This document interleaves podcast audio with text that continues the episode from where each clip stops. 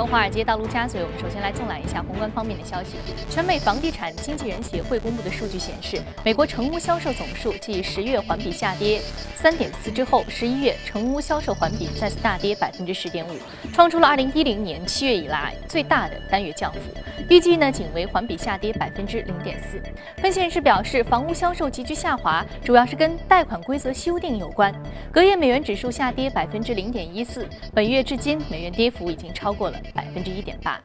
美联储加息之后，反映全球金融市场信用风险感受度的泰利差在两天内增长了百分之四十五，至四十一点二六基点，达到了二零零八年九月以来最大的涨幅。那上一次呢，这个利差达到那个水平，还是在欧债危机爆发的时候。美国财经博客认为，美联储全国活动指数下跌，金融压力指数飙升，TED 利差飙升，美国信贷市场危机扩大，恐怕会令到美联储在上周刚刚出台加息之后，不得不再次出台 QE 的政策。在油价大幅下挫的拖累之下，美股的能源板块呢，今年以来显著跑输大市，整体跌幅接近百分之三十，成为了表现最差的板块。不过，多位华尔街分析师预计，随着油价触底，明年能源板块有望迎来超跌反弹。摩根大通日前将美国能源企业股票评级上调至买入，巴克莱也上调了全球石油生产商的投资评级。不过，也有市场人士表示，如果说油价跌至新低，且页岩油行业不能够实现盈利，高杠杆的能源企业将会在美联储加息的条件下更加艰难地偿还债务，市场风险仍然需要警惕。国际货币基金组织在最新研究的论文当中表示，历史数据显示，新兴市场资金外流在美联储加息前一个季度达到了最大。上周呢，美联储开启十年首次加息，新兴市场经济体最糟糕的日子或许已经过去了。IMF 认为，部分新兴市场经济体甚至可以看到资金流入的情形。IMF 的这份报告与上月高盛研究报告的结果相吻合。高盛表示，2016年可能是新兴市场资产见底并重新找回上涨动力的一年。不过呢，UBS 认为，二零一六年新兴市场将会进入到一个新的危险期。日本昨天审议通过了始于明年四月一号的二零一六财年的经济展望报告。报告预测，日本下一财年剔除物价变动因素后的实际国内生产总值将会增长百分之一点七左右，GDP 总量将会超过金融危机爆发前二零零七年财年的五百一十三万亿日元。不过呢，日本民间智库则没有那么乐观，他们预测日本二零一六财年实际 GDP 增速平均仅为百分之一点四。好，刚刚我们浏览完了宏观方面的消息，接下来我们通过三大指数了解一下隔夜美股的收盘情况。我们看到是全线上涨，那道琼斯工业平均指数呢上涨幅度是百分之零点九六，纳斯达克综合指数上涨百分之零点六五，标普五百指数的涨幅是百分之零点八八。好，接下来马上关注到的是第一财经驻纽约记者葛维尔在收盘之后给我们发回的报道。暂时的企稳帮助提振，隔夜美股上涨，凯特皮勒领涨，道指涨幅达到百分之五。今年以来受全球需求疲软的影响，凯特皮勒在年内的跌幅已经超过百分之二十。隔夜，美国公布三季度的 GDP 中值年化增幅百分之二，较修正值的百分之二点一是出现小幅的下修，主要是受到贸易赤字扩大和库存降低的影响。今年的前九个月，美国的 GDP 年化增幅达到百分之二点二。目前预期呢，四季度的 GDP 增速也将维持在这一水平，也就意味着美国经济增速将会连续十年低于百分之三，并成为二战之后最长的慢速增长记录。另一方面，自1933年以来的经济数历史数据显示，在大选之前的一年，标准呃道指的平均涨幅可以达到百分之十以上。目前来看，除非道指在未来的五个半交易日当中大约是上涨四百点，不然将会创下一九三九年以来大选前一年首次收跌的记录。主持人。感谢格尔给我们带来市场方面一些观点的汇总。这里是正在直播的，从华尔街到陆家嘴。刚刚说到美国市场上这样一个评论声音，认为美联储虽然是加息了，但是接下来可能还会要进行新一轮的宽松措施。究竟美联储接下来的货币政策将会怎么走？加息之后又将如何？马上在今天的节目当中为您来探讨。进入到今天的节目。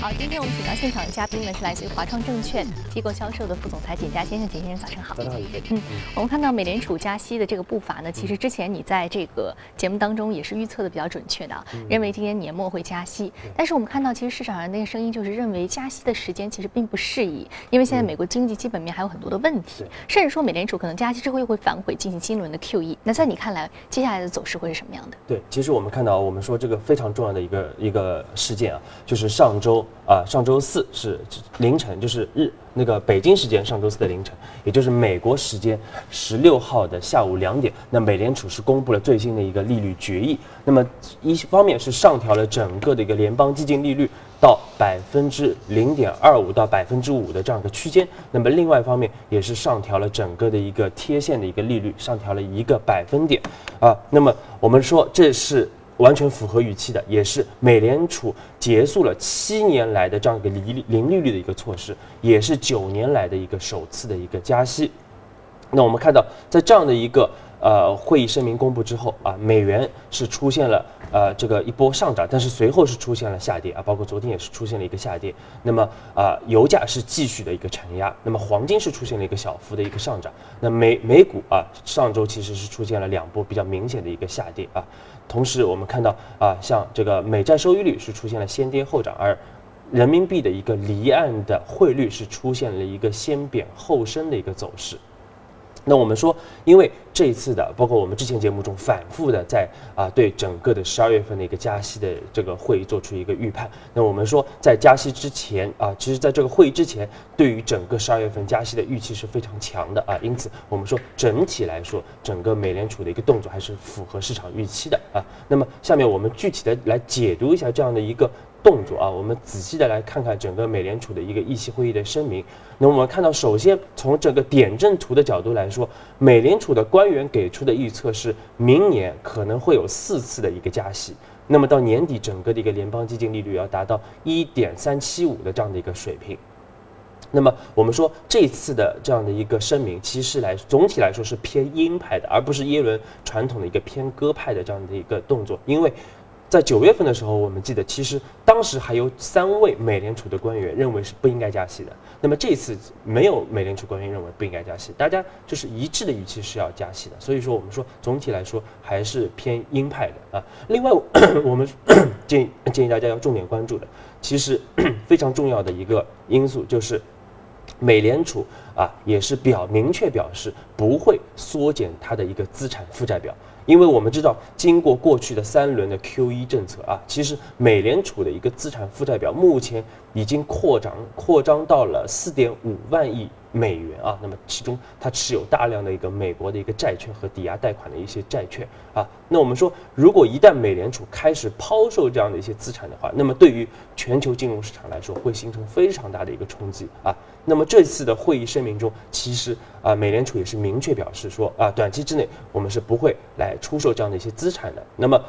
如果有些资产它是到期了，我们还会进行一个再投资。那么这对于全球资本市场来说，会形成一定的一个喘息。那么我们说，我们预计最早最早，美联储也要到二零一七年才会啊首次来进行整个的一个资产负债表的一个啊收缩啊。所以说，而且这个动作会比较缓慢，所以投资者对这方面不用特别担心。嗯，那这一次加息对于全球经济，还有包括美国经济本身，又会产生什么样的影响？嗯，对，其实我们看到美联储官员其实他对于美国经济的一个预期啊预测，包括 GDP 的预测，还出现了一个上调。那么它上调了对明年整个美国 GDP 的预测，从百分之啊从二点三啊上调到了二点四。那么另外它是下调了对于整个通胀的一个预测啊，特别是对核心 PCE 的预测，它是从一点七下调到了一点六。但是他认为更多的是一些一次性的因素造成的啊。对于总体来说，美联储的官员还是。认为实现百分之二的这样的通胀目标还是能够完全达到的，因此我们看到这样的一个组合，也导致了美联储在十二月份啊，这个推动了这样的一个首次加息的一个动作啊。但是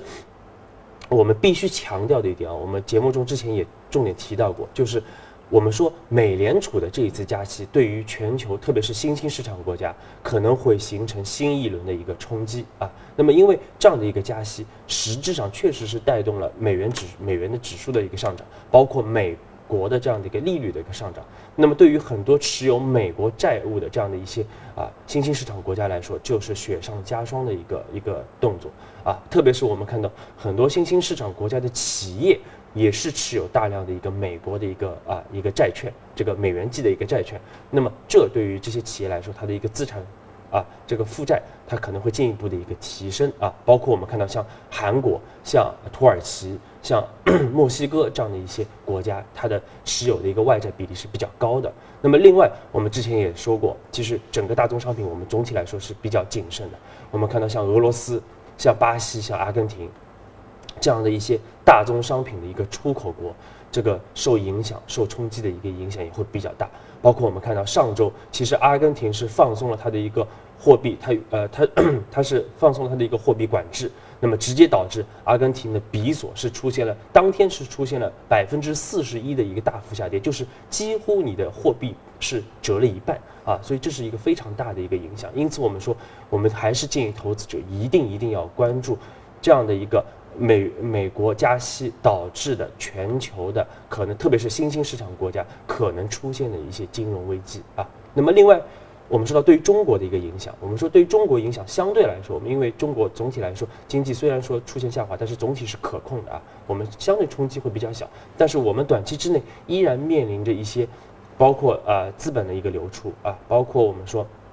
整个一个汇率贬值的一个风险啊。那特别是啊，因为美国加息，然后中国又可能会出现降息，所以我们的整个利差会进一步的一个缩窄。那么这会进一步带来整个的一个资本的一个流出啊。那么另外我们说，其实啊，这个目前整个人民币贬值还是啊有一定的一个压力的。但是由于之前整个美联储加息是在市场预期之内的，所以我们提前其实已经有了一定的一个表现啊。所以如果美联储，包括刚才节目中也讲到，包括海外，包括我们之前也提到。美联储有可能在加完息以后，它有可能出现降息，或者有可能会出现 QE 四。那么如果这样的情况出现，那么对于人民币来说，我们说我们的压力就会减小很多啊。因此总体来说，我们还是维持上周。上周其实我们也讲过美联呃人民币的这个汇率指数，在当时点评的时候，我们也强调，其实央行对于人民币贬值的一个呃预期是有一个下限的。那么我们认为这样的一个下限应该在六点七到七这样的一个水平。六点七到七这个数字我们记住了。另外你也说到，其实对于新兴市场国家来说，呃，如果说呃外汇储备并不是很充足的国家，可能遭受的冲击就会比较大。但是中国呢，相对而言，相比我们不和不和更早比啊，就是九七年，可能外汇储备的这个量已经达到了一个相对另外的一个高点，所以说不用太担心这样一个资本外流。但是对于人民币贬值的压力，我们看到是六点七。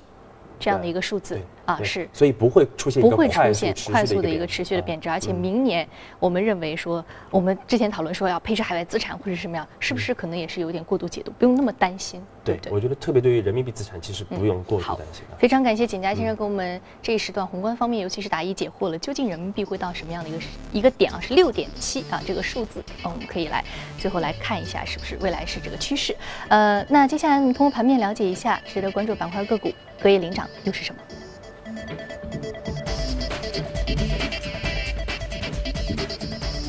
技术材料、综合企业、工业品、服务业、消费品的板块是领涨的。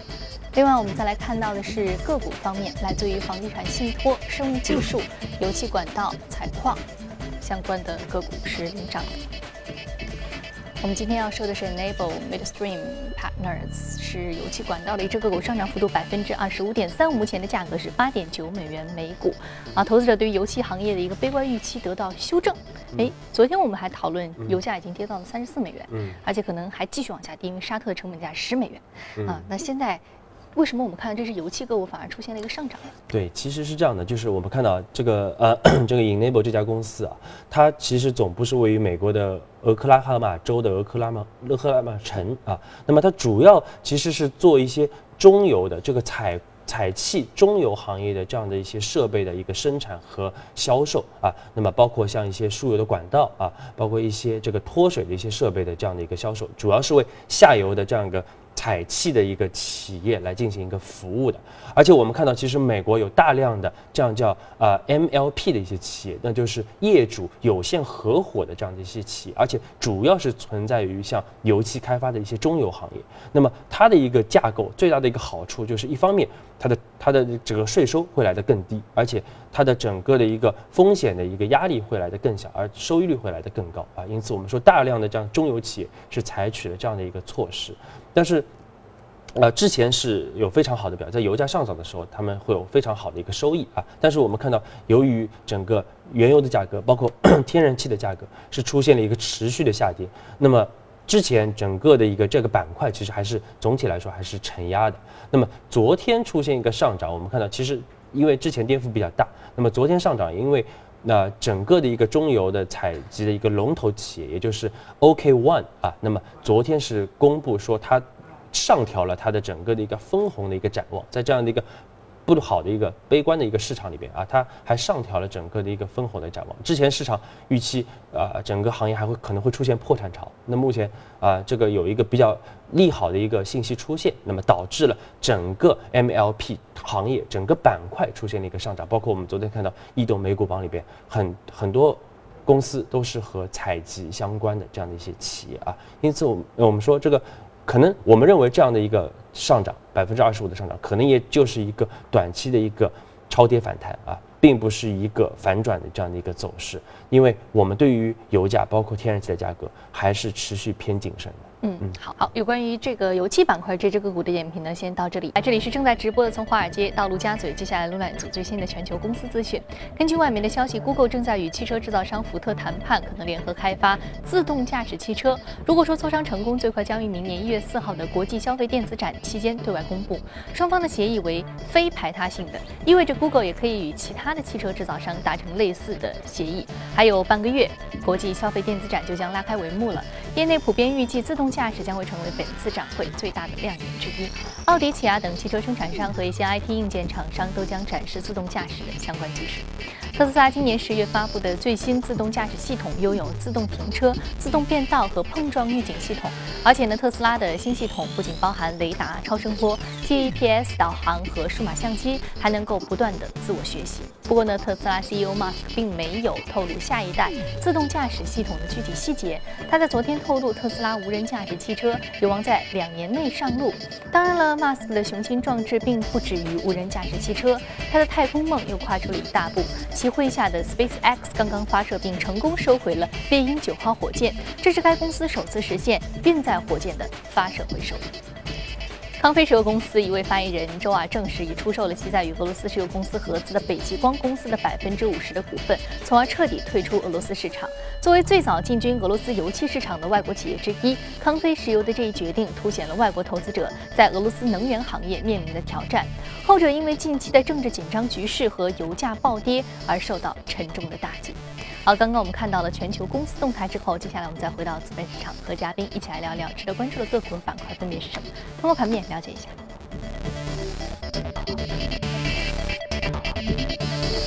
我们首先要说的是康迪汽车新能源汽车板块上涨幅度百分之零点四四，另外呢要说的是 D R Holds 是房地产板块上涨幅度百分之一点五。先说康迪汽车，我们其实之前一提到纯电动汽车，你一定会想到的是特斯拉啊，但是康迪汽车也是一只啊非常龙头的中概股，它目前在新能源市场的这样一个地位又处于什么样的一个状态？对，其实刚才主持人也说了，其实我们一说到新能源汽车，可是可能第一反应是。啊，特斯拉或者比亚迪这样的一些龙头的企业，但其实康迪汽车其实是国内纯电动汽车的这样的一个乘用车的这样的一个龙头啊。那我们看到康迪它呃它是总部是位于浙江的金华，那么在二零零六年，就是差不多十年前，它就开始来进行整个小型的一个电动车的一个生产。那么在二零零七年的时候，它是正式登陆了纳斯达克啊，而且我们看到当时。在刚上市后的四十天，它就创造了七倍的这样的一个涨幅啊啊！那么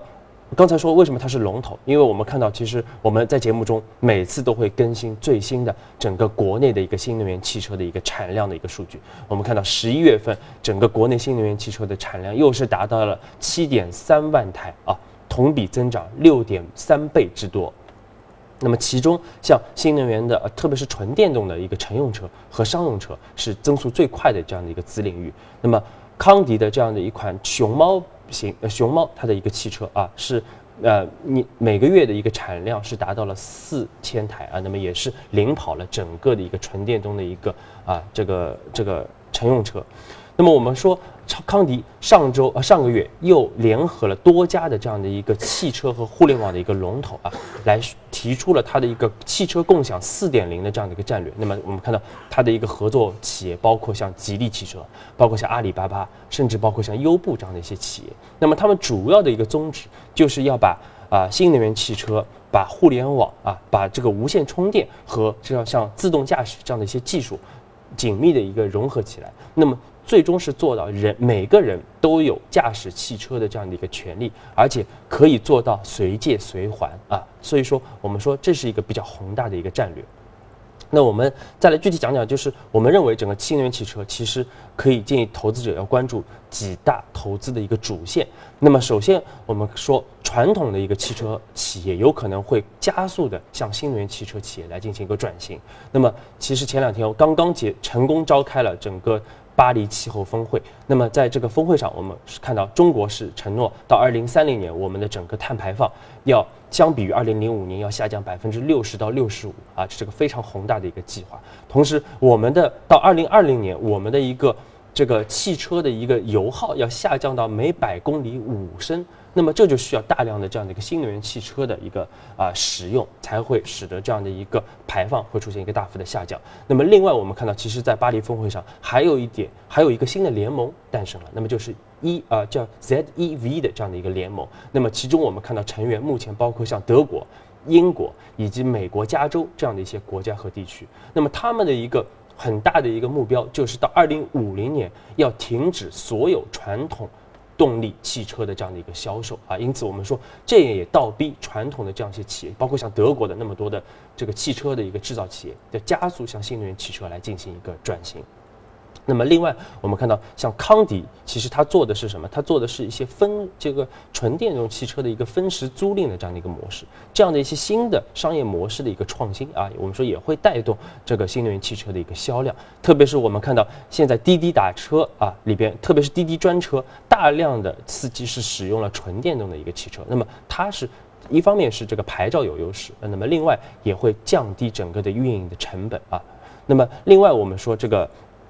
像这个，我们之前也重点推荐过能源互联网。那么，其实新能源汽车也是能源互联网里边非常重要的一个啊子子领域。因为我们说，这个新能源汽车它不只是一个储能的这样的一个设备，而且在如果电网这个超负荷运转的话，那么新能源汽车还可以把，比如说业主可以把这个电回授给电网来进行啊，包括可以进行一定的一个盈利啊。那么另外也会平滑整个一个电网的一个波动啊。那么最后我们说，其实。啊，我们看到最近还有这个相对于新能源汽车来说，还有大量的新材料和新新技术的这样的一个应用啊，包括像高端的一个三元材料、六氟磷酸锂啊，包括像施法隔膜啊等等一些新材料的应用，也会推动整个新能源汽车上下游的这样一个投资和一些投资的一个机会啊。那么最后我们说。其实传统的，因为我们目前虽然说这个发展时间不长，但是我们还是有一定的这样的一个这个传统的一个新能源汽车的一个存量。那么这些锂电池啊，包括一些材料的一些啊一些淘汰和回收再利用，也会诞生一个比较巨大的一个市场。那么因此总体来说，我们看到整个新能源汽车它涉及到的产业链非常的多，而且产业链非常的长。那么。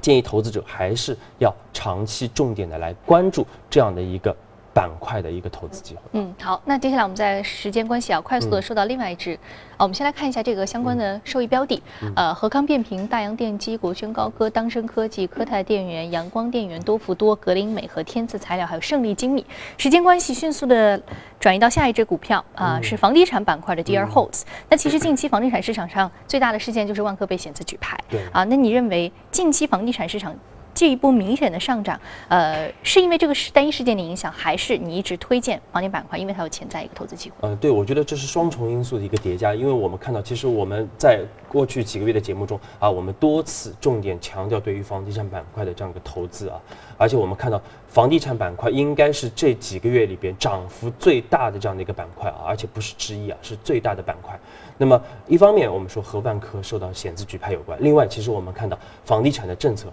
持续不断的一个放松。那么首先我们说这个基本面来说，我们看到其实十二月份整个的一个房地产的销量还是进一步出现了一个上涨。那么另外其实最近我们看到。中央是明确提出了要去化房地产的一个库存，那么因此我们包括我们看到刚刚结束的这个中央政治局会议里边，也是明确强调了要把这个房地产去化库存作为一个非常重要的这样的一个措施来啊来执行。那么我们相信，包括市场也在预期未来整个房地产的政策还会有进一步的一个放松。那么因此这样的一个政策的放松，也会我们说进一步来推动整个房地产销量的一个提升啊。对，来打消之前市场对于这个销量的一个悲观的一个预期啊。好，去库存是接下来房地产市场一个非常重要的一个政策的刺激因素啊。非常感谢简佳先生今天精彩的点评。今天播出内容您可以通过我们的官方微信公众号“第一财经资讯”查看。另外，你有什么样的意见和建议，可以通过微信留言。此外，您还可以到荔枝和喜马电台搜索“第一财经”进行收听。